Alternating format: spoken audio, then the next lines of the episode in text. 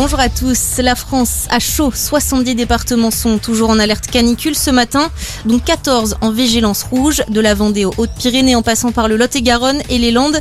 Hier déjà, des dizaines de villes ont enregistré des températures records pour un mois de juin, notamment Carcassonne avec 40,4 degrés ou encore Sainte où le mercure a grimpé jusqu'à 40. Dans ce contexte, ce drame en Loire-Atlantique, deux octogénaires ont perdu la vie hier sur deux plages de Pornichet. Les deux victimes ont succombé à un malaise. Pompiers et la préfecture n'ont cependant pas confirmé que leur décès était lié à la chaleur. L'un d'eux aurait pu faire une hydrocution, l'autre a été retrouvé inanimé sur sa serviette.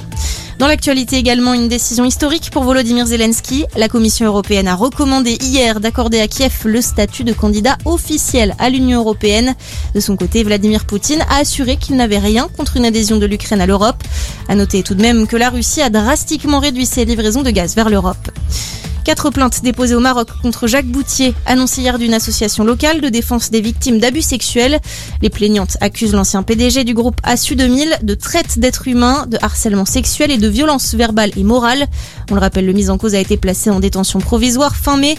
Trois des plaignantes ont témoigné hier. Elles auraient été licenciées après avoir refusé de céder au chantage du principal accusé et de ses complices. Un corps repêché au large de Boulogne-sur-Mer. Il a été découvert hier par un navire de plaisance. Une enquête a été ouverte et confiée à la gendarmerie maritime. Un autre corps avait déjà été repêché jeudi dans la Manche. On passe au sport, le rugby tout d'abord. Castres en finale du top 14. Les Castrés sont venus à bout du stade toulousain hier en demi-finale.